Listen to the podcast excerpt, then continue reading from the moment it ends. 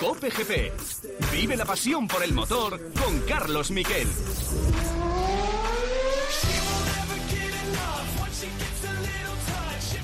Hola, ¿qué tal? Buenas tardes, bienvenidos a Cope GP. Venimos de Hungría y de vivir lo que ha sido un aquelarre. Eh, escribía en el marca que España ha perdido las elecciones. Efectivamente, en la Fórmula 1 sí, porque fue el peor resultado conjunto de Carlos Sainz y Fernando Alonso en lo que va de temporada. Octavo Sainz, noveno Alonso y eso que había hecho una salida magnífica Carlos Sainz, que pasó a seis coches en la primera curva, entre la primera y la segunda curva pero luego tuvo que estar sometido a una estrategia indescriptible del equipo Ferrari. Le sometieron a su compañero de equipo solo porque le habían hecho una mala parada e iba a acabar el piloto madrileño delante de su compañero de equipo. No tiene ningún sentido. Vais a escuchar, eh, yo creo que los silencios y todo lo que hablamos con Carlos Sainz, que yo creo que va a ser el plato fuerte de este COPGP, pero vamos a tener también entrevista. Vamos a hablar con Javi Villa, que viene de Hungría, el eh, piloto de montaña que fuera piloto de eh, GP2, que ganara carreras en esa categoría y que llevaba mucho tiempo sin pisar el, un paddock del Mundial de Fórmula 1. También hablaremos con Marco Ganseco y también vamos a profundizar un poco en la, en la película Gran Turismo con otro pilotazo con Lucas Ordóñez. Pero ha sido un fin de semana que ha tenido muchas cosas importantes, como otra vez arrollando Red Bull, con una mejora del coche que os aseguro que es eh, realmente preciosa de ver y que es muy detallada. McLaren se confirma. Vamos con los titulares.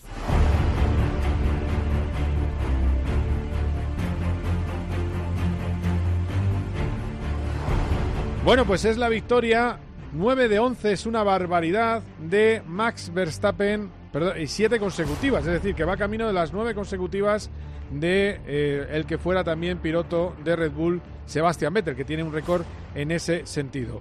Fue una carrera en la que lo más bonito fue la salida. Eh, vimos un adelantamiento magistral de Verstappen a su gran rival, a, a Lewis Hamilton. Le cogió el interior y la ahogó para la siguiente eh, curva. Muy marca de la casa. Él siempre ahoga. La verdad es que es un piloto que va siempre en el límite de lo normal, en el límite de lo, exigible. Pero bueno, al final pasó y ahí se acabó la carrera. Detrás se quedaron eh, los McLaren. Primero estuvo Piastri, que no tenía demasiado ritmo, le hizo un undercut, paró una vuelta antes su eh, compañero. Y al final en el podio, Verstappen, Norris, Checo Pérez, que venía remontando desde atrás. Decepcionante Luis Hamilton, no sabemos si tuvo, un problema de motor, pero desde luego el ritmo era mucho peor que el de su compañero Russell, que remontó hasta la sexta plaza. La anécdota del día, bueno, pues que se cargaron entre Norris y Verstappen, bueno, más bien Norris, un trofeo que está hecho a mano y que vale 40.000 euros. Se tarda seis meses en pintar el trofeo de primer clasificado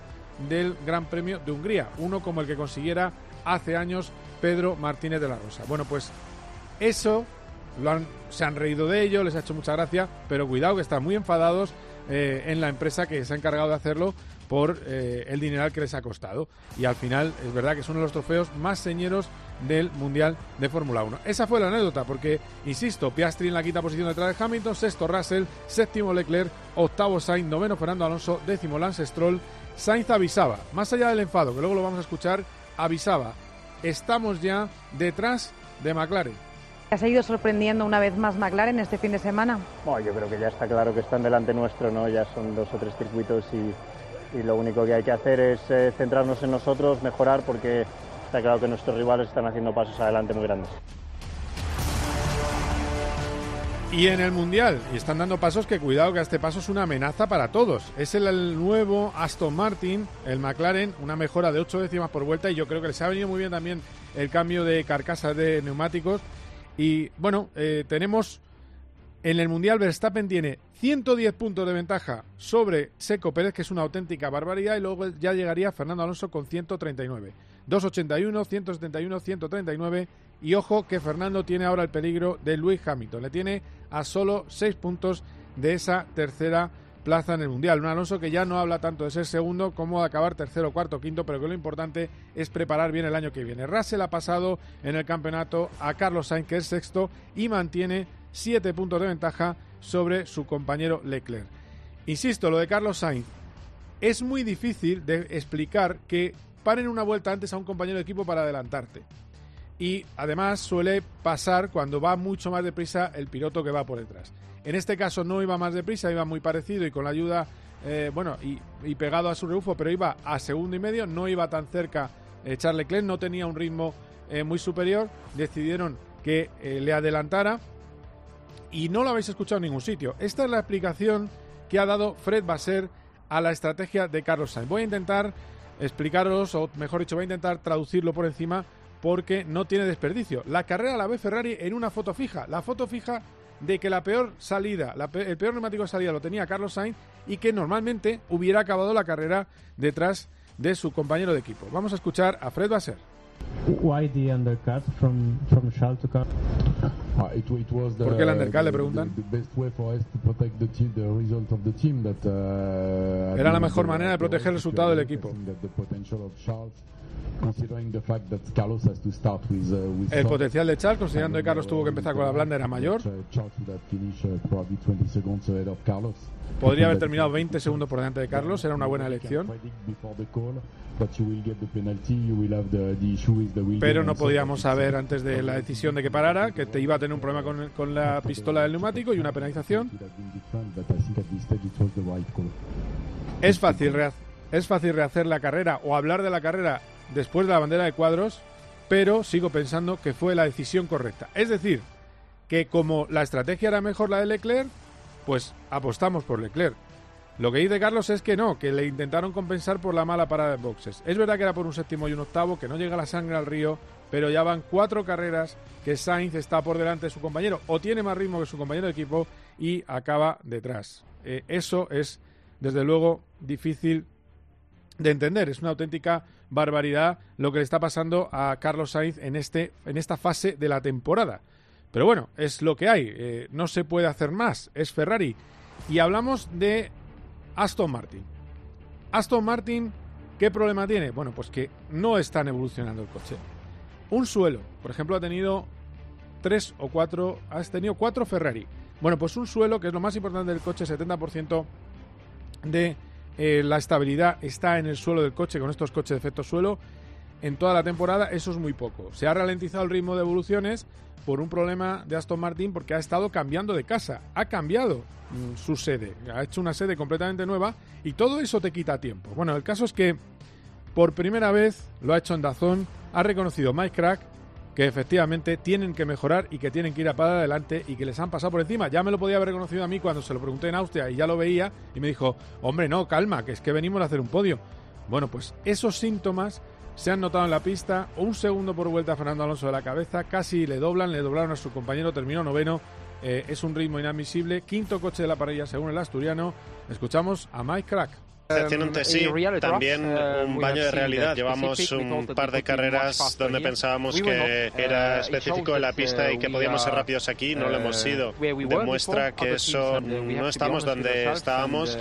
Otros equipos nos han pasado, hay que ser sinceros con nosotros mismos. Teníamos 70 segundos después de 70 vueltas. Este es el terreno que tenemos que recuperar y no hay manera de esconderse, hay que mejorar el coche.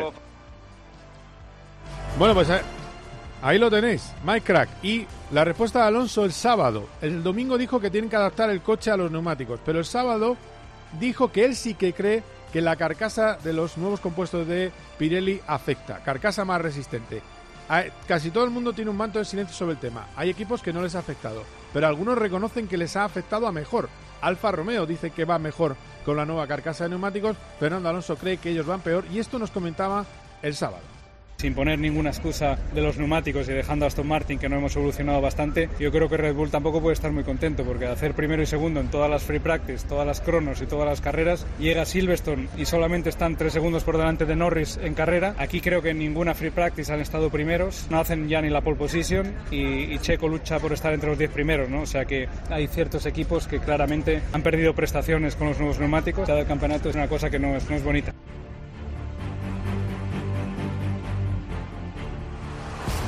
Ha habido más cosas en el fin de semana. Otra vez una buena noticia o buenas noticias han venido desde el Campeonato IndyCar de Estados Unidos. Ale Palou sigue manteniendo el liderato y además logró un podio remontando desde atrás espectacular en el óvalo corto que donde se han disputado dos carreras este fin de semana en Miz, Ohio. eh, está yendo a más de 80 puntos de ventaja tiene en el campeonato. Sigue siendo una pasada y puede que se proclame campeón antes de que acabe la temporada. Lo hablaremos después con eh, Carlos Barazal y también vamos a ver lo que ha pasado, vamos a saber lo que ha pasado en el Rally de Estonia. Tenemos un menú completísimo. Este es el último COPGP antes del parón veraniego. Veníamos de no hacerlo por el Tour de Francia. Bueno, pues se quedaos ahí porque ahora enseguida hablamos de Fórmula 1 y hablamos con Javi Villa. Cope GP.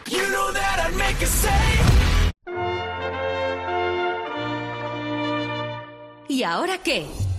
Ahora, Máster Universitario en Radio COPE, organizado por la Fundación COPE y por la Universidad San Pablo CEU, con un año de prácticas remuneradas. Porque la radio en la que crees es la radio en la que puedes aprender junto a los comunicadores líderes. Fórmate a su lado como periodista 360. ¿Por qué hay que atender ese dato? Porque ahí se engloban todos los... Tanto fundamental para entender el viaje de la política Empezó el partido, Albert. Sí, ha arrancado el partido. Máster Universitario en Radio COPE. La radio en la que crees es la radio que te hará crecer. Infórmate en fundacioncope.com y en el 91 828 39 30. Cope GP. Vive la pasión por el motor con Carlos Miquel.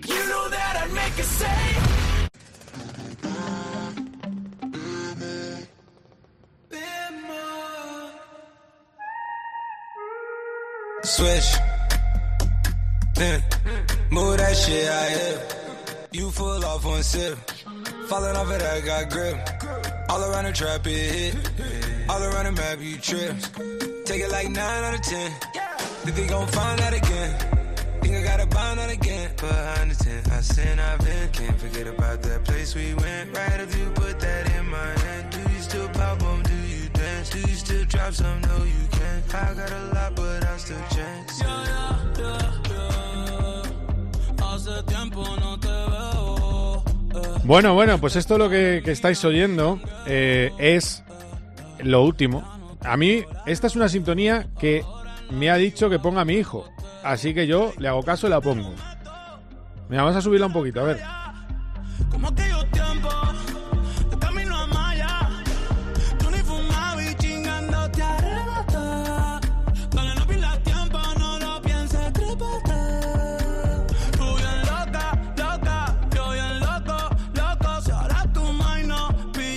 Bueno, bueno, pues ahí lo tenéis. Bad Bunny, The Weeknd, Travis Scott. Eh, hay parte en castellano, reconozco, pero yo no la entiendo. Eh, pero bueno, es lo que gusta ahora. Y os voy a poner aquí el extracto de lo que hablamos después de la carrera con Carlos Sainz. La verdad es que estaba muy disgustado y no es para menos. Sigue haciendo carreras sin poder luchar. Él dice que no, que nadie le dijo que tenía que aguantar la posición a más de 5 segundos de Leclerc para que Leclerc acabara séptimo.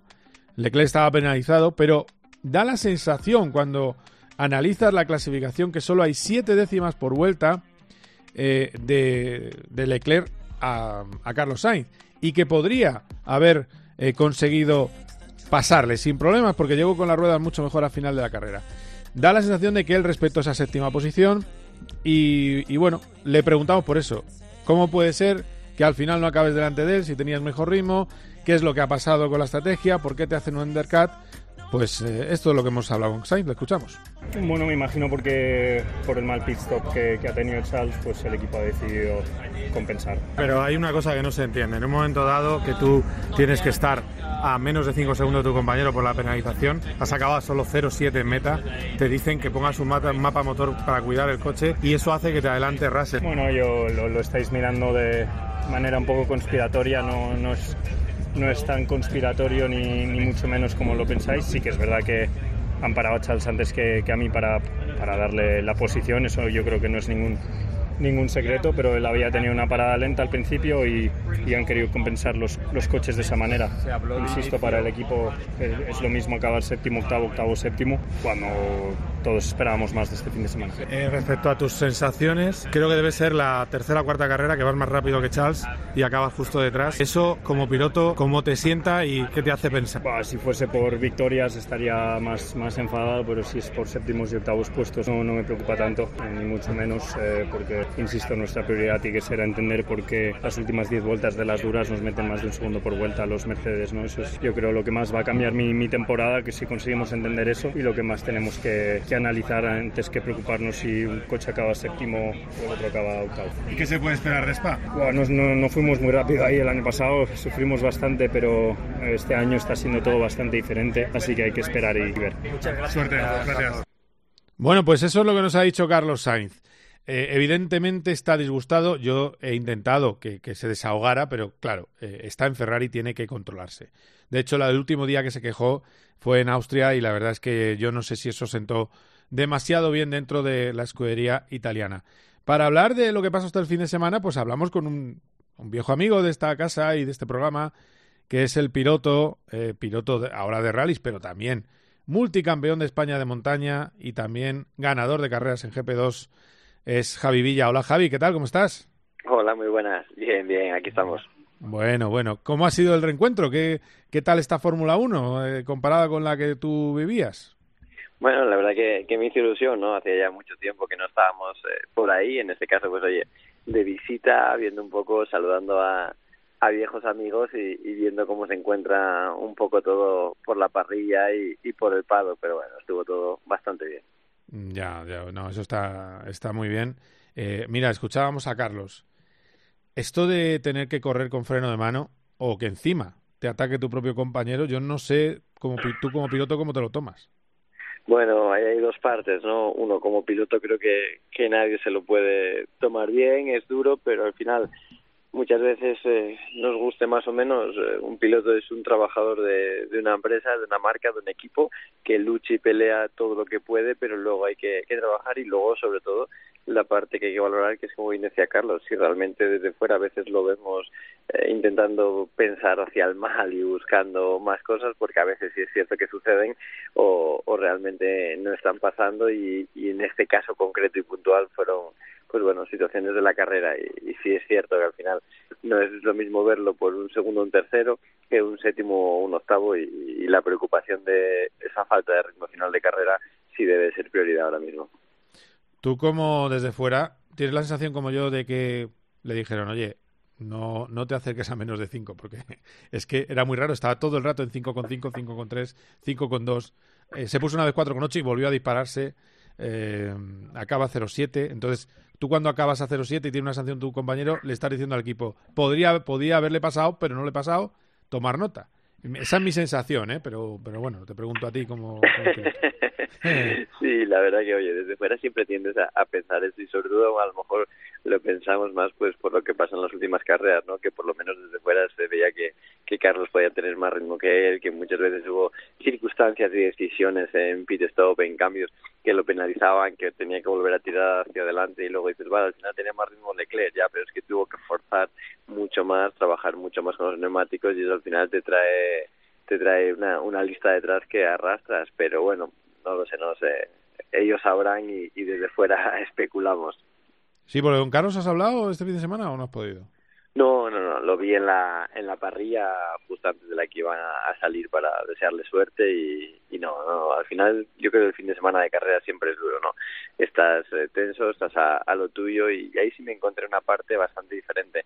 Antes en estos momentos, tanto en el paddock o incluso en la parrilla, había mucha menos gente, era todo mucho más tranquilo, pero sí me encontré ahora que hay pues muchísima gente en la parrilla, los pilotos al final tienen que salir, yo me acuerdo cuando estabas en la parrilla estabas solo, ¿no?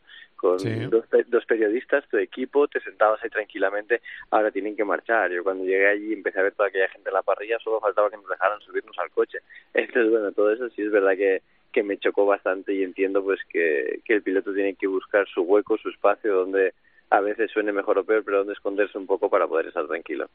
Claro, claro. Cuando cambia una carcasa de un neumático, ¿influye en el neumático? Sí, claro, el neumático influye todo. O sea, ya no es solo que la goma sea más o menos blanda, influye la banda de rodadura y la carcasa. Al final, la carcasa del neumático lateral, para que nos entendamos, no deja de ser una parte, entre comillas, de la suspensión. En función a cómo sea esa carcasa, es en función a cómo llevas muelles, cómo llevas estabilizadoras, para que el comportamiento sea bueno. No, si te explico eso, no, te pregunto, tú ya sabes por qué te lo pregunto, porque, em, por ejemplo, Alfa Romeo, el, ingeniero jefe, que es Chevy Puyola, que es español, decía que les ha ayudado la nueva carcasa. Y luego hay otros equipos que no han, dicen que no han notado nada. Y sin embargo, Fernando Alonso dice que sí que hay una influencia.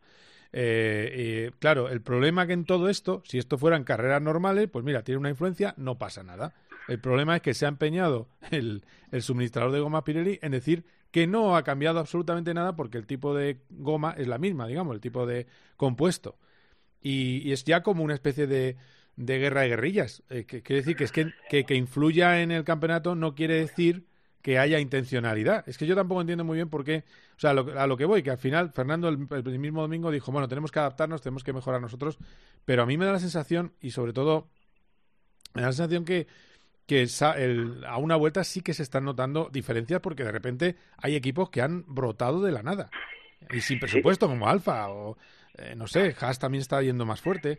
En fin, se ha pelotonado todo. Sí, la verdad que Alfa Romeo yo creo que para mí, por lo menos, fue una de las grandes sorpresas en la corona de este fin de semana. Yo cuando los vi tan arriba, pues pues te choca. Y, y lo de los secretos o no, pues puede ser. Muchas veces se quiere intentar mm, obviar información por el no pensar que se favorece a alguien o no. Pero aunque el compuesto sea el mismo, la carcasa es una parte muy importante en el trabajo del coche, del comportamiento, de las reacciones y va acompañado de, de o de necesidades o de modificaciones, como decía Fernando, de suspensión para que todo eso vuelva a trabajar en el mismo sitio o mejor de lo que tenías antes. Claro, claro, es así. Bueno, ¿cómo estás viendo la temporada de los nuestros? ¿Cómo, cómo lo ves? ¿Cómo está siendo? ahora, ahora estamos en un momento de baja, ¿eh? No, un día no ha sido el mejor sitio, pero... No es la mejor, el mejor día para preguntar, pero bueno, la verdad que, que Fernando, que era el que más fuerte empezó y nos dio esa ilusión, parece que en las últimas carreras, pues después de Mónaco, están sufriendo más, les está costando y, y Ferrari les acaba de faltar dar ese ese empujón como, como podían estar el año pasado. Yo creo que, o por lo menos yo tenía un poco más de, ilusión, pensé que podían dar un pasito viendo que el año pasado habían empezado muy fuerte, aunque luego sí es verdad que le costó, pero la pretemporada siempre te da para analizar mucho más los datos y bueno, están, están, están sufriendo bastante y en una posición dura, porque cuando te ves que puedes estar adelante, empiezas a moverte entre el cuarto, quinto, séptimo, octavo, que sabes que es muy poco, que son esas tres décimas a veces para meterte eh, en la guerra por ese podium, que hoy en día después de los Red Bull está muy duro y muy difícil, pues bueno, estás a muy poco, pero es lo más difícil. Sí, sí, tremendo. Eh, no quiero que antes de que te vayas, pero ahora voy a sumar a un compañero periodista, Marco Anseco, el diario Marca. Eh, tu próxima cita como piloto? Porque bueno, tienes un calendario muy repleto este año. Estás haciendo pinitos en los rallies que tienes que derrapar más, ya sabes. ¿eh? el mal del circuito, ir fino. Eh, pero, pero ¿cuándo es la, tu próxima cita? Y ahora seguimos hablando. Dime. Mm, pues bueno, lo próximo que tengo es de montaña. El fin de semana, este no, el próximo, estaremos en Mondor, en Francia. Es una carrera un poco mítica y el fabricante, pues bueno, con el nuevo coche quiere que vayamos allí.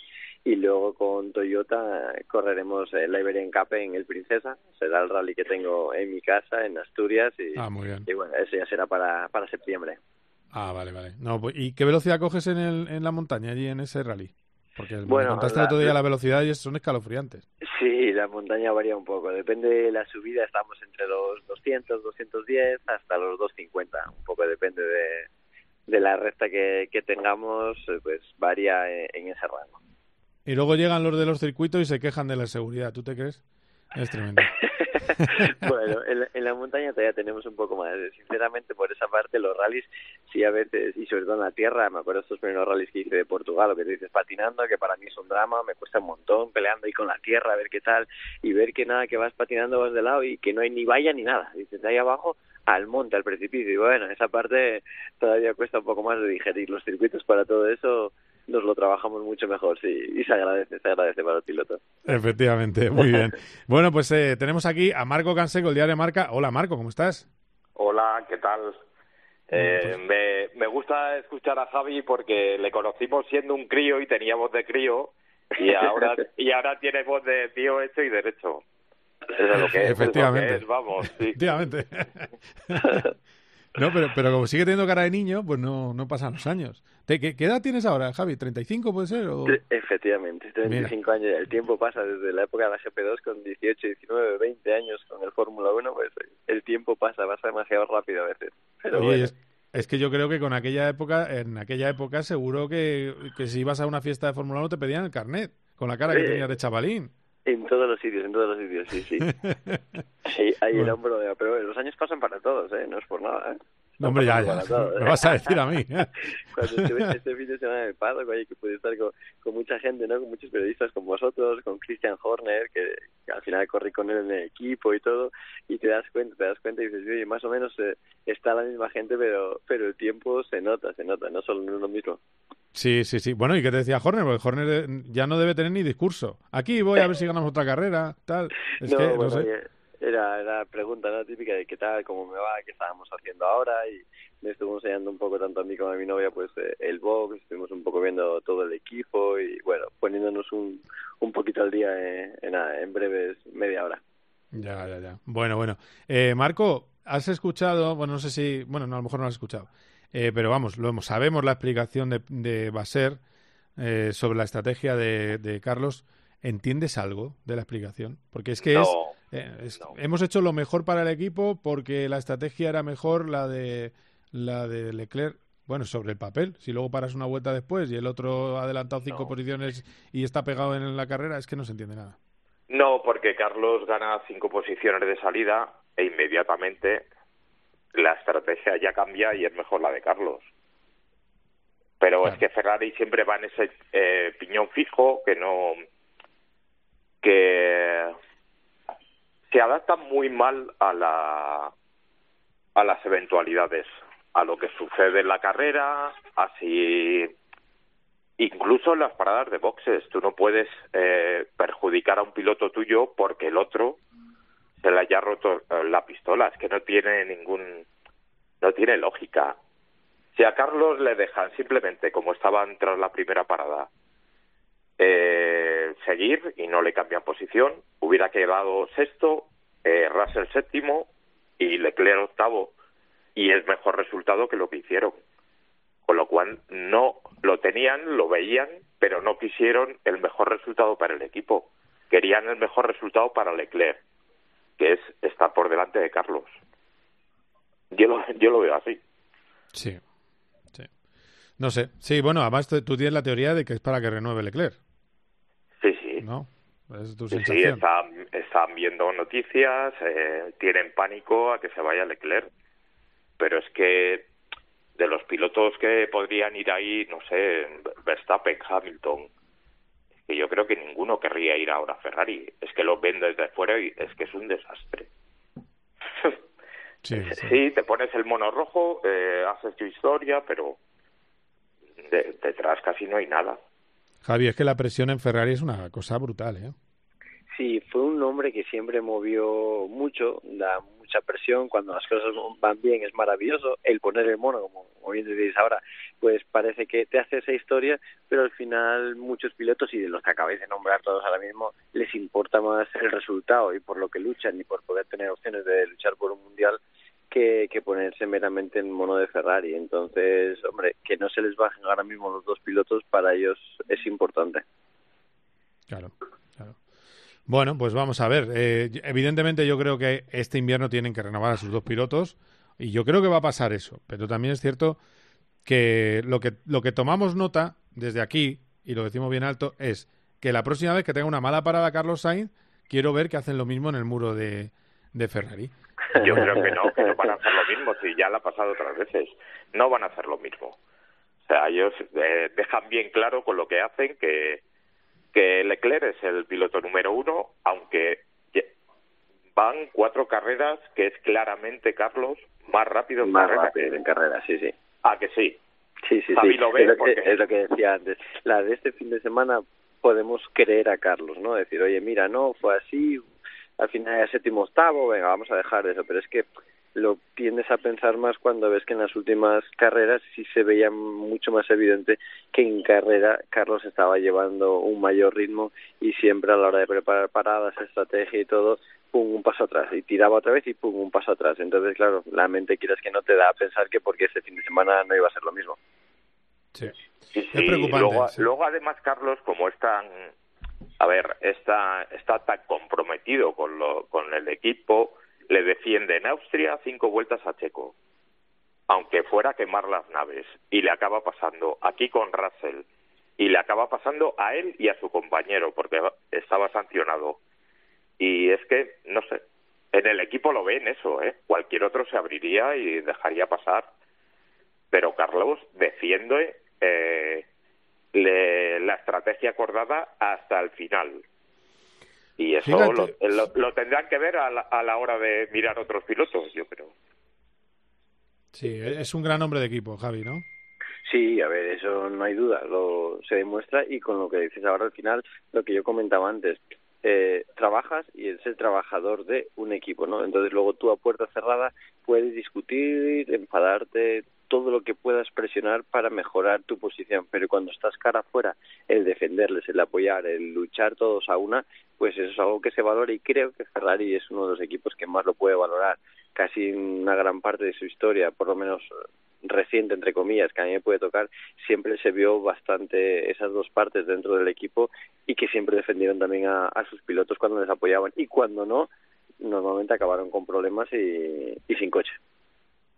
Pues sí. Eh, a ver, os pregunto también por eh, Aston Martin, que es lo que le preocupa también eh, a la afición.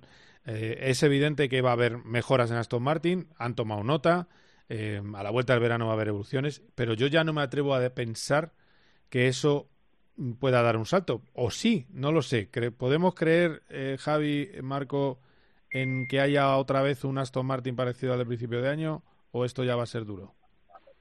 A ver, Javi. Esa es una pregunta difícil. Evoluciones las hay constantes. Siempre un ingeniero, un piloto piensan por trabajar y desarrollar. Luego aquí hay dos temas. Uno, llevar la pista y que realmente eso sea una mejora y tú des un paso adelante. Y dos, que es que tus rivales nunca están quietos, eh, estás jugando en un campo que se mueve, entonces todos tus rivales también trabajan por mejorar, por seguir, ¿por qué? Porque están todos por esa lucha hacia Red Bull. Y el ejemplo y, como muestra lo tenemos con McLaren, lo que empezó a hacer últimamente, entonces claro, te mueves en un campo que todos están corriendo en la misma dirección, entonces tienes que mejorar y mejorar más que tus rivales. Pues no sé, eh, después de esta respuesta gallega de un asturiano, eh, Marco. a, ver, la mejora de la mejora de Canadá pensaban que les iba a mantener eh, en el podio y no les ha funcionado. Yo, a ver, lo que ha llegado, el rumor que llegaba allí en Budapest es que es la mayor mejora del año de Aston Martin, la que van a llevar ahora. La que está por venir. Sí, y con lo cual a ver, yo, se, irán adaptando a la carcasa nueva también, porque lo han hecho casi todos. Ferrari no nota diferencia, Red Bull un poco, pero lo solventaron con reglajes. Y Aston Martin dará un poco también con la tecla. Si las piezas les mejoran carga, que, lo que se ve es que no tienen carga en el paso por curva. No, tiene, carga. no ha perdido, paso, ha perdido paso por curva. Que era lo que se le veía en Bahrein en el principio de temporada, en, eh, no sé, y, y si consiguen eh, dar un paso, yo creo que, que podemos tener a Fernando igual que al principio de año. Es que Montreal le, le da un poco de, le da un poco de evolución, pero en recta y pierde en curva y al final es como la manta. Eh, al final donde saca la ventaja, sobre todo es en las curvas eh, y era el punto fuerte, el cuidado del neumático, ya no lo cuida tan bien. Eh, encima le cuesta más ponerlo en temperatura a una vuelta, eh, por un poco el tema también del cambio de ruedas. Todo se junta y además cuanto más duras una carcasa, más puntos de carga necesitas. Es decir, que ellos necesitan carga aerodinámica, da igual que se frene el coche en las rectas. Necesitan eh, y en eso estarán trabajando, supongo. Yo creo que se han olvidado ya, os habrán olvidado del tema del DRS para correr como Red Bull. Vamos a ver si. Acordaos toda la propaganda que ha habido, ¿eh? Antes de Montreal, Amus, eh, Automotor Sport, el otro, Maroto, el de la moto, no es que los datos dicen, es que está, le va a recortar distancia al Red Bull. No, ahora se trata de encontrar cuatro décimas por vuelta que tiene con McLaren. Y eso no es fácil. McLaren le ha ido todo. La... Han sido dos mejoras en Austria y la parte delantera en Silverstone y les va todo perfecto y luego eh, creo que los Pirelli les van mejor que a nadie a ellos. De, repente Mercedes no les coge tampoco, Ferrari tampoco. O sea, ellos han, han encontrado algo ahí. Y luego, no sé, yo creo que, que Aston Martin tiene gente muy válida y que puede, puede remontar. puede llegar otra vez a estar luchando por el podio victorias, pues no lo sé, tienen que pasar cosas que a, que a Verstappen le pase algo sobre todo. Bueno, pues a ver qué pasa. Eh, Javi, te voy a dejar que estás ahí en Barajas, a punto de, irte para Asturias, que acabas de llegar de Budapest, ¿no? Efectivamente. Y, y, nada, oye, anímate a venir más, que es que ha sido, la verdad que es una maravilla. El otro día vi a Jaime Alguersuari, estuvo en Silverstone. Y al final es bueno que nos sigamos encontrando, porque eh, esto, aunque no, no tengas contacto, tengas menos contacto, al final mm, siempre son buenos recuerdos. Aquellos triunfos de Javi Villa a la mañana de los, de los domingos, ¿eh? Qué maravilla. Pues sí, sí, la verdad que yo me lo pasé muy bien, me prestó recordarlo, saludar a la gente, estar por ahí con vosotros y, y ahora que no dejarlo y, seguir dando vueltas por ahí. Así que cuenta con ello que, que volveremos. Muy bien, Javi, y mucha suerte en la montaña, ¿eh? Arrasa la montaña francesa, vamos a por ella. Que disfrutemos. Muchísimas gracias. Un abrazo. Un abrazo. un abrazo. Eh, Marco, mm, viene Spa. Mensaje en el podio de Verstappen, bueno, en el ante, bueno, o pospodio, no sé en qué parte fue, pero cuando estaban juntos, Verstappen a Norris, vais a volar en Spa. Le ha dicho Max Verstappen a Lando Norris. No sé si eso, eso nos da una cierta esperanza o realmente no hay esperanza porque también va a volar eh, Red Bull. Pero eh, por lo visto en Silverstone han encontrado han encontrado el, la ventana otra la ventana del neumático. Sí, del neumático, ¿no? Y de su propio kit. Que también, Les ha venido todo a la vez. Sí. Y, y les, les funciona todo. Yo es como lo veo. Porque luego otros han metido mejoras. Alfa Tauri trajo medio coche nuevo, pero no les va. Eh, todos han traído mejoras, pero a estos les ha funcionado. Ha sido como eh, Diana a la primera. que, a veces que a veces pasa en la Fórmula 1. Es raro, pero a veces pasa. Y sí, puede ser un, un coche ganador. Yo es que eh, cuando oigo hablar de Norris como futuro campeón del mundo, me acuerdo de McLaren y, Carlos con él, que en carrera lo tenía completamente dominado de principio a fin, Carlos, a, Lando. Totalmente. Sobre todo, sobre todo, em, sobre efectivamente el domingo, porque el sábado sufría mucho, pero pero el domingo. Eh, el domingo le sacaba, había días que le, que sacaba 20, 30 segundos. sí. No, y sobre todo, además, mirando las telemetrías de los dos, había una, algo en lo que le sacaba mucha ventaja a Carlos, que era en frenada, que no precisamente una de las grandes virtudes de, de Lando Norris. Eh, y, viendo las telemetrías, o al menos a mí lo que me contaban es que si comparabas telemetrías, sobre todo, eh, Norris es un buen trazador, pero no frenaba también como, como Sainz. Y, Sainz tenía un punto más. Eh, se van con, McLaren le, dice adiós con pena, pero bueno, luego entran otros factores. Lando es el chico de la nueva generación, de las generaciones jóvenes. y, bueno, es codiciado también por eso. Red Bull le quiere, porque además se da muy bien con, con Max. Lo único que tiene que tener cuidado con los eh, trofeos, que los destroza. porque ha habido varias cosas divertidas el fin de semana. Pero es viral, ¿eh? Es publicidad para él, ¿eh? También, también, también, también. No, pero y luego y luego me gustó mucho la frase de, de, Verstappen diciendo que ya tiene 44 eh, victorias. Esperemos que pronto llegue ya a la 45.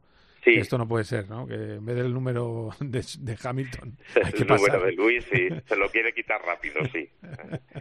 Pero bueno, pues nada, a ver qué pasa. Este fin de semana, Spa Franco Champs, 18 grados de temperatura de máxima para el domingo, 70% de lluvia, Solo os digo una cosa, y supongo que estará de acuerdo Marco, que haya carrera, porque con el riesgo de lluvia, madre mía.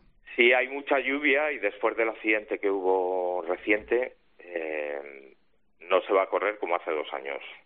Los, pilotos y los equipos y es que es una pista que no se ha adaptado a los tiempos bien y, tiene zonas ciegas y cuando se queda un coche en medio, sobre todo en la subida después del radillón, en la recta, eh, el peligro es grandísimo, porque el que llega de atrás no ve nada y, impacta directamente con el que está en medio. Pues sí, pues sí, es tremendo. Spa es tremendo. Vamos a hablar enseguida ¿eh? con, con alguien que conoce muy bien el circuito de Spa-Francorchamps, con Lucas Ordóñez. Marco, que ha sido un placer, ¿eh? Nada, nos vemos de turismo en otra ciudad un día de estos. Sí, sí, como ayer, ¿eh? Que nos pasamos allí todo, el día en Budapest, esperando el vuelo. esperando el vuelo, que al final llegamos a casa. A yo llegué a la una una y no una y media una cosa así sí tremendo sí ya a la una y algo también sí sí, bueno en fin eh, las cosas de los vuelos eh, eh, por ejemplo Pepe Martí que sepas que llegó, eh, tuvo seis horas de retraso. Y, sí, sí, o sea, que era un día complicadito en el aeropuerto, es lo que tiene. Sí, eh, hubo tormentas en Centro Europa y fue de control aéreo todo. Sí, sí, sí. Muy bien, Marco, muchísimas gracias, cuídate mucho, un abrazo. Igualmente, un abrazo. Bueno, pues quedaos ahí porque enseguida hablamos de Gran Turismo y de ello con Lucas Ordóñez. Cope GP. Escuchas Cope. Y ahora te lo ponemos más fácil. Cope es la primera radio generalista comercial en España en desarrollar una aplicación compatible con CarPlay y Android Auto. Ya puedes disfrutar de la app de Cope mientras conduces. Vamos a poner un cierto orden. Escucha a Herrera, Expósito, el deporte, la información, el entretenimiento. En directo o a la carta, cuando tú quieras. Escucha Cope de manera más sencilla sencilla, cómoda y segura desde la pantalla de tu coche. Cope GP. Vive la pasión por el motor con Carlos Miquel. Jan, no haces más que jugar a videojuegos y delirar con ser piloto de carreras. Papá, siempre dices que hagamos algo que nos guste. ¿Competir sabes lo caro que es? Fíjate. No es nuestro mundo, hijo. ¿Esto qué es? Una competición. Los mejores jugadores de Gran Turismo del mundo. Y la oportunidad de ser piloto profesional. ¿En serio crees que vas a coger a un crío que está con los videojuegos en su cuarto y que vas a atarlo a un cohete que va a más de 300 por hora? Vas a recoger sus pedazos. No funcionará. Los pilotos son deportistas Esto, esto es el tráiler de la película Gran Turismo. El 11 de agosto se estrena en los cines eh, Gran Turismo y, a ver, habla de cómo se cómo se hicieron los pilotos que pasaron de ser piloto de videojuego a piloto en la vida real. Cómo se hace toda esa esa prueba. Eh, además, eh, bueno, pues tuve la suerte de estar con él hace poco en un evento de Rodilla, que es uno de los patrocinadores de la, de la película Gran Turismo. Gran Turismo se estrena el 11 de agosto y está basada en hechos reales. ¿Y quién fue uno de esos pilotos que en la vida real pasaron de ser piloto de videojuego a pilotazo de carreras? Lucas Ordóñez, le tenemos aquí en COPGP. Hola Lucas, ¿cómo estás? Hola Carlos, buenas tardes, ¿qué tal? Bien, después de escuchar tu... ya la había escuchado hace tiempo, pero es verdad que se cuenta eh, la dureza de la concentración que hicisteis y quiero que me lo cuentes tú porque tiene mucho de concentración militar lo que tuviste tú y yo no sé si también tuviste diálogos familiares en los que te dijeron, pero ¿cómo te van a coger solo siendo bueno en, en, eh, en videojuegos? ¿no? Yo no sé si esa frase también la tuviste tú en casa, pero ¿cómo fue ese proceso de selección? Sí, a ver, eh, pues como todo, ¿no? Hace, hace ya ya prácticamente 15 años que gané el primer Z Academy que se creó y, y en esa época los videojuegos eh, no eran lo que es ahora, ¿no? Ahora hay gente que se gana la vida de esto, los eSports, Ibai, eh, todos los streamers que, que, que, que, retransmiten eh, eh, sus partidas y, y, eso no existía, ¿no? Eh, en esa época jugar a la consola era meramente entretenimiento y, y no te cambiaba la vida ni te daba un un digamos un trabajo no una meta en la vida. Y, y bueno pues cuando surgió esta competición eh, evidentemente pues mi familia mis amigos eh, decían que, que si estaba loco que qué hacía perdiendo el tiempo eh, encerrado en una habitación jugando a gran turismo y en vez de estar pues pues eh, o estudiando o jugando en la piscina con los amigos o eh, aquel 2008 mayo de 2008 no entonces pues sí, eh, las cosas han cambiado muchísimo y fíjate, desde aquella selección, la primera que se hizo, pues hasta dónde hemos llegado, ¿no? A, a, a, correr las 24 horas de Le Mans, a hacer dos podiums y, y, qué te voy a contar, ¿no? De, de, lo que hemos conseguido. Sí, sí, bueno, ahí estabas en Le Mans, que, que yo siempre te digo que hay que volver a intentarlo, que tienes que volver a Le Mans, que es donde sí. se te ve la clase que tienes. Eh, pero bueno, ¿no? ¿cómo está eso de volver a Le Mans, por cierto?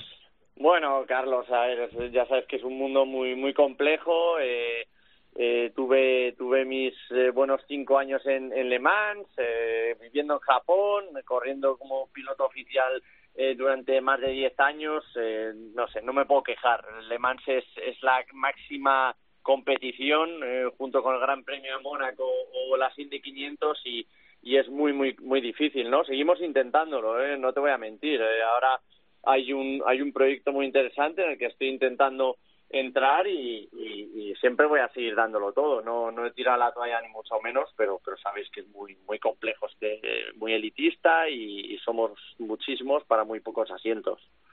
Además, que la gente sepa que Lucas está más fuerte que el vinagre, o sea, que decir que no, no tiene ningún problema para, para estar en forma.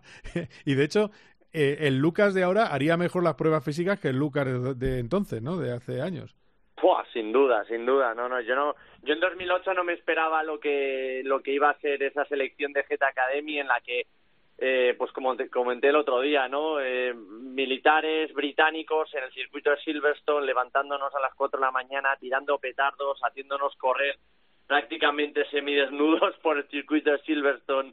Eh, a, a, esas horas eh, pues eh, fue una fue, fue durísimo yo no estaba físicamente preparado y ahora pues pues bueno con lo que te exige el ser piloto profesional los vuelos tienes que estar muy muy muy en forma tener una rutina y, bueno ahora que lo he dejado profesionalmente digamos no es mi prioridad pues eh, ahora tengo tiempo para pues pues eso para marcarme otros objetivos como son el Ironman que hice en Mallorca hace poco eh, pues pues nada me gusta le he cogido el ritmo. No no lo tenía antes de ser piloto antes de ganar el GT Academy y ahora pues eh, estoy en otra etapa la verdad bueno, estuvimos haciendo karting hace poco. Eh, no sé, ¿qué tal? Me, ¿Cómo me valora? Ya sé que estoy delante, pero bueno, ¿qué tal? ¿Qué tal? Oye, hiciste unos tiempazos, tío, no, no. La verdad es que, no, no, eh, es, lo del karting parece broma, pero pero tiene tiene su aquel, su técnica, su fatiga y, y la verdad es que es, es divertidísimo y a la vez pues eh, es un entrenamiento perfecto para, para todos, ¿no? Yo creo que, oye, lo hiciste, lo hiciste dando la talla. oye, subí, al podio, oye, mira. No, no, vamos al podium, eh, ahí, champán, como Lando, rompiendo el trofeo, increíble, vamos. sí, sí, sí, nada, lo, pasamos bien, lo pasamos bien en el, en el evento de rodilla y, y bueno, pues eh, al final tuve la suerte de que, de que tú no estabas para terminar tercero, pero, pero bueno, em, eh, hubo dos bajas y eso ayudó. Eh, pero bueno, estuvo, estuvo bien, estuvo bien. Y, hombre, a, mí me gusta porque al final, cuando llegas y corres y eres el más mayor de los que corres, dices, oye, pues mira, no está mal. Al final, El, más, mayor y el que más pesa, que es un, un car de alquiler. Y, bueno, pues oficio, oficio para, para, no hacerlo mal del todo, bueno. Em, eh, ya te contaré que tengo en Spa una carrera en el circuito de karting de, de Spa. Este a ver, a ver, a ver. No, no, pues buen entrenamiento tuviste el otro día. O sea que espero que des la talla como, como el otro día. bueno, eh, eres piloto, sigues la actualidad de la Fórmula 1. Oye, que se nos está cayendo un poco el, la, la, emoción, ¿no? Con los españoles este, en este mundial. ¿Qué está pasando? Bueno, pues, eh, a ver, eh, evidentemente no, el comienzo ha sido muy bueno para Aston Martin con Fernando, eh, todo todo parecía eh, pues pues pues estar de cara y teníamos las ganas ¿no? de, ver a Fernando ahí luchando con Max cada vez más más cerca, pero pero bueno ha habido ajustes ¿no? en, en, los neumáticos he oído por ahí y eso pues hace que, que a algún equipo le ha beneficiado y le ha perjudicado a otros, ¿no? Eso es lo que yo tengo entendido, pero pero bueno, eh, la Fórmula 1 es muy compleja, eh, McLaren ha dado un salto gigante, Aston se ha quedado un poco estancado y, y la evolución durante el año es, es, es impresionante en estos niveles, ¿no? Y, y, bueno, eh, yo creo que esa ese cambio, digamos, de, de compuesto de neumáticos creo que está eh, no solo no solo perjudicando a Aston Martin, pero también a Red Bull. Lo que pasa es que Red Bull estaba tan tan eh, alejado de y tan por encima del resto que, que, que, no ha que digamos que no ha perjudicado tanto como a Fernando y a Stroll o y, bueno eh, McLaren al salto y, y, Ferrari pues parece que han conseguido eh, digamos frenar esa sangría de degradación que tenían en carrera es que Ferrari está mejor de degradación, es verdad. Decía Carlos de las últimas 10 vueltas, pero si es que antes no llegaban a las últimas 10 vueltas de la tanda. Tenían que parar. Claro, es que yo sí que creo que les ha venido un poquito mejor. Y es lo que pasa, que es lo que habló eh, lo que, de verdad, yo se lo explico a los oyentes, huir de las versiones oficiales. Todos los mm. equipos que les va bien, salvo Alfa Romeo, que han sido muy sinceros, van a decir que no han notado ningún cambio en las ruedas, que todo fenomenal. Y, Alfa, sin embargo, ha dicho, sí, sí, me han venido muy bien las ruedas. Es decir, que lo han explicado claramente. Eh, el sábado se le están colando por un tema de poner el, neumático en temperatura. A Aston se le cuela Williams, Alfa. Se le mete por ahí Haas. Eso es evidente que sucede desde Silverstone. Ahora, luego el problema de Aston es que ha estrenado un solo suelo y que la mejoría fue muy pequeña en, en Montreal, menor de lo que ellos esperaban. Pero bueno, vamos a, a confiar. Eh, le preguntaba antes a Javi Villa y te tengo que preguntar a ti, Lucas. A ti tú estás en un equipo, a lo mejor te ha pasado, ¿eh? eh y, te hace un undercut el compañero para una vuelta antes que tú para adelantarte, pues se lo, se lo ordena el equipo. Eh, ¿Y qué? ¿Cómo te bajas del coche? ¿Caliente como una tea o cómo va la cosa? No, no, es que te bajes, es que ya, ya pilotas de otra manera, ¿no? Ya la, la desconfianza y digamos como el, la falta de respeto hacia ti, ¿no? Pues es, es muy, muy bestia, ¿no? Como, eh, como piloto. Otra cosa es que eso esté ya hablado de antes, eh, igual Carlos Leclerc y Ferrari ya esto lo, lo tenían claro que si sucedía estas, oye, eh, si cometemos un error en boxes eh, dado este caso, eh, se pone detrás el piloto que ha tenido este problema en boxes y tal, pero bueno, es que eso fue después, perdona que te diga, me estoy haciendo un poco el lío, pero, pero vamos, que es que mentalmente es muy duro, o sea, sea el caso que sea, pero, pero, pero bueno, puede, puede, puede dar la posibilidad de que esto esté pactado y sea así y tengan una, una, digamos, unas normas internas que, que hagan que Carlos mantenga la calma, ¿no? Otra cosa es que, que no sea así y, y que bueno que, que, lo, que Ferrari o que el equipo en cuestión decida esto en carrera pues pues duele mucho tanto en, tu pilotaje en ese momento y bajarte caliente no luego ya cada uno tiene la la mentalidad que tiene y Carlos en eso es un crack, ¿no? Carlos eh, eh, tiene una sangre fría brutal, sabe contener los nervios tanto en la radio como, como en su cabeza y supo, supo estar a la altura, ¿no? Eh, reconoció eso, esa falta de, de, ritmo en, en, Ferrari y que tienen que trabajar en ello de cara a las próximas carreras, o sea que me pareció eh, feten por él, ¿no? Sí, ellos tienen en Ferrari mucha preocupación porque digamos algo negativo en general, cuando resulta que la temporada es muy mala. Hmm. Pero realmente a veces están más preocupados de lo que se dice de ellos que de enmendar las cosas. Me da la sensación, ¿eh? pero eh, bueno, una sensación después de dos etapas en Ferrari que están justificadas, porque es un equipo que depende mucho. Eh, es verdad que se habla tanto de ellos que al final eso también les afecta y tampoco eh, ayuda, no ayuda tampoco en las estrategias, pero bueno, eso es, es así. Y un poco en el hilo que decías, esta vez Fernando no dijo nada en el coche cuando acaba la carrera. Eh, eso es un mensaje de hay que mejorar el Aston, eh, me parece a mí. Eh, a veces no hace falta decir nada para que para que sin duda. Sí, sin duda, no, no, ya hemos visto los comentarios cuando disfrutaba en Canadá de, cómo iba el coche, de, de, lo divertido que era en una quali o, en carrera y, y, el, esa falta de, comentarios, digamos, hacia el equipo en poscarrera quiere decir eso, ¿no? la frustración y, y bueno, el, el, ese mensaje oculto al equipo para, para seguir eh, progresando, ¿no? Pero es, es, así, es, es, un deporte muy muy complejo que depende de muchos factores eh, que, que, a veces son externos, como yo creo que está este cambio no radical en, en las clasificaciones con Alfa Romeo ahí, McLaren de repente disparado.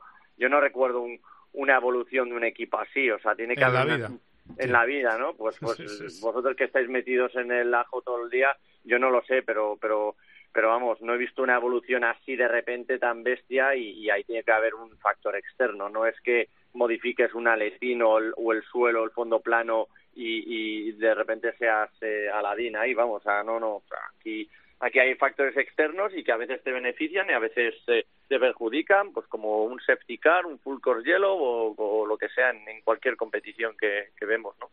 Muy bien, oye, pues eh, gracias Lucas. Gran Turismo 11 de agosto. Eh, en Rodilla tenéis una promoción especial, que lo sepáis, digo, porque como fui a, la presentación, lo cuento. Y eh, Lucas Ordóñez, también llamado el hombre que aguantó un entrenamiento militar levantándose a las 4 de la mañana y haciendo el bestia por el circuito de Silverstone.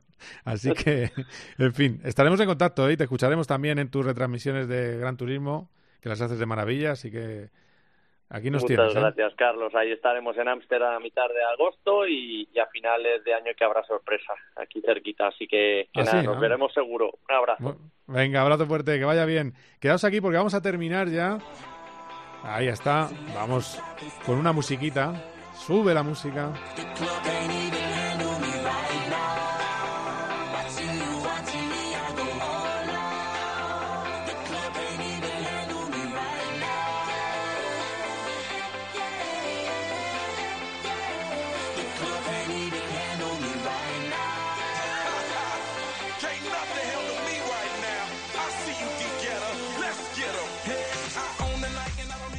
Y hablamos, por supuesto, con Carlos Barazal. Charlie, ¿cómo estás? Muy bien, buenas tardes. Bueno, aquí, aquí estamos. Eh, a veces, cuando uno tiene que hacer un programa, dices, eh, ¿cómo hacemos? ¿Meto una tertulia a todo el mundo o lo, o lo parcelo, lo hago parcelitas? Pues lo he hecho parcelitas. Por un lado Javi Villa, por otro lado Lucas Ordóñez y ahora por Minifundios. eh, minifundios. Y la gente, yo creo que le llega muy bien. Eh, por cierto, Javi Villa y Lucas Ordóñez coinciden en que ese pecado mortal que no se puede decir que cuando te cambian una carcasa influye en el coche. Venga, vale. Hombre, hola. Ya, no, pero quiero decir, lo, lo ha ¿eh? lo ha estado contando Qué- nuestro ingeniero Manuel Muñoz en las retransmisiones, o sea, que es que no tenemos nada más que decir, pero bueno, por si Correcto. acaso, que nadie está diciendo que se hace por para mm, disparar a nadie, o sea, simplemente que se cambia y eso tiene sus cosas. Pero bueno, da igual. Sí, siempre, siempre le va bien a los mismos, pero se cambia. Es un simple cambio, sí, no pasa nada. Bueno, eh, le ha ido. Yo sí que creo que Red Bull va un poco peor, te lo digo en serio, ¿no? Ya sé que suena raro. Y Aston pero- Martin, Y Aston Martin van, van- los más, los que iban mejor con la rueda van un poquito peor. Y Aston Eh, Martin todavía ha grabado porque no tiene evoluciones. Bueno, pero te llamaba, aparte de porque la gente te escucha en la retransmisión de COPE de Fórmula 1, pero te llamaba por el tema de la IndyCar. La barbaridad de temporada que se está marcando. Cuéntame bien los resultados de las dos carreras y cómo está el campeonato de eh, Alex Palou. Pues mira, eh, se preveía que Penske dominara en Iowa y con Penske que lo hiciera New Garden. Las poles fueron para, para Power, otro de los pilotos del equipo, y New Garden arrasó. Se llevó las dos carreras. Bueno, eso estaba, estaba previsto y había que ver qué podía pasar con, con Palou. Palou clasificó eh, quinto y octavo, y perdón, octavo y duodécimo. Y yo pensaba, digo, pues si hace un quinto y un octavo va a estar muy bien. Hizo octavo el primer día, en una carrera en la que no tuvo ritmo ninguno, ninguno, ninguno. Eh, lo que pasa que, bueno, no deja de ser un gana así, pero estaba, digamos, a la cola de los... De hecho, llegó a estar doblado. Y, sin embargo, el domingo, co- sabiendo lo que había, no le fueron muy bien los undercuts el sábado, decidieron eh, mejor dicho, se quedaron en la pista, el domingo decidieron hacer ellos los undercuts, le funcionaron perfectamente y a falta de 15 o 20 vueltas estaba quinto.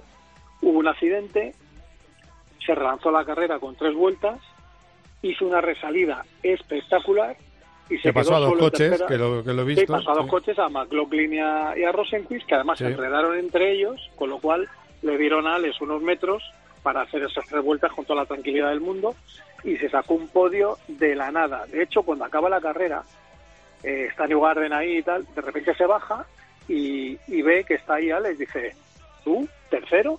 Y le dice, ya abre los brazos y dice, ¿cómo lo has hecho? O sea, que es, una, es, una, es una imagen preciosa. Preciosa, Así sí, sí. que ¿Y cómo está en el campeonato? 80, 80 puntos ahora mismo con New Garden Sí. y 120 con Dixon. Así que está bien.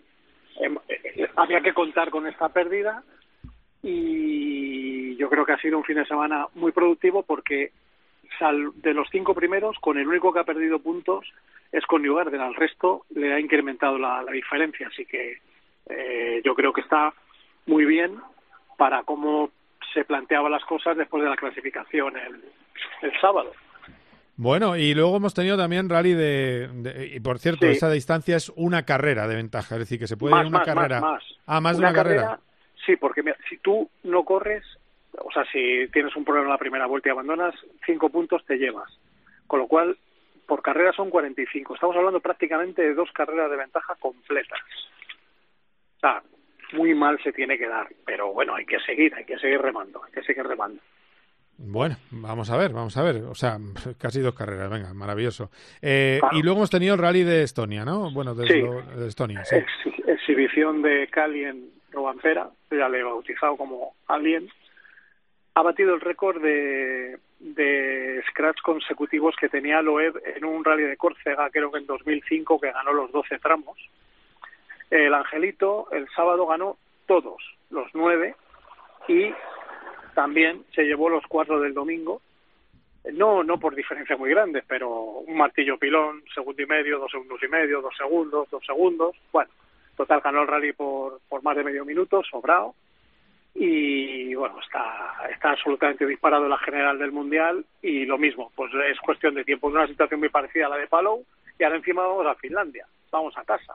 Con lo cual puede, podría mantener la racha de Loeb a ver hasta dónde la lleva y dónde la deja. Así que, bueno, una exhibición tremenda de, de Alex, de, digo de Alex, de Calien. Mm, bueno, de Cali Robampera, del nuevo chico maravilla de, los rallies. Eh, bueno, pues eh, Charlie, eh, ya para terminar, dime, dime. Sí, IMSA, en la ah, solo los GTs, ganó a las Riveras. Ah, muy bien. Cuarto Antonio García y duodécimo Juncadella. Ah, y qué más y tuvimos la Baja Aragón con la victoria ah es verdad la Baja Aragón que corría fuera de concurso Exacto. Carlos Sainz ¿no? sí tuvieron bastantes problemas sobre todo en las zonas estrechas pero bueno el coche dio dio mil un problemas pero es que es lo que tienen que hacer correr más pruebas aparte del Dakar para mejorar ese coche. Claro. Y la noticia estuvo fuera ya que Alatilla ha anunciado que se va de Toyota. Sí qué fuerte ¿eh? se va a ProDrive. Se va se va a ProDrive sí se va con el proyecto de Dacia y tal, bueno. Y va a seguir con el, va a estar en el proyecto de Dacia. Lo que pasa es que eh, mm, me dicen a mí que no creen que tenga colores de Bahrein ese coche. Eh, puede ser. Mm, hombre, sabiendo lo canino Por la historia, Pro, ProDrive siempre, no sé qué decirte. Ah, bueno, dices por correr en Arabia con los colores de Bahrein.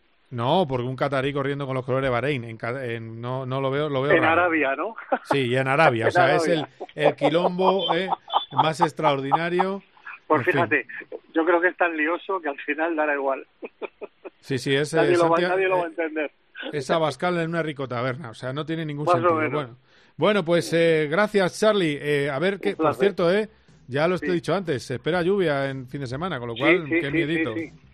Eh, sí, eh, eh, reserva horas de, transmisión.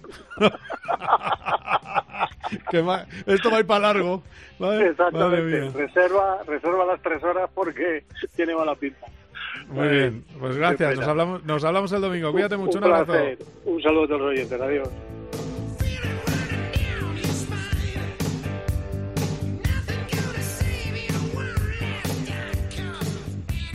Bueno, pues hasta aquí COPGP. Os recuerdo horarios del fin de semana.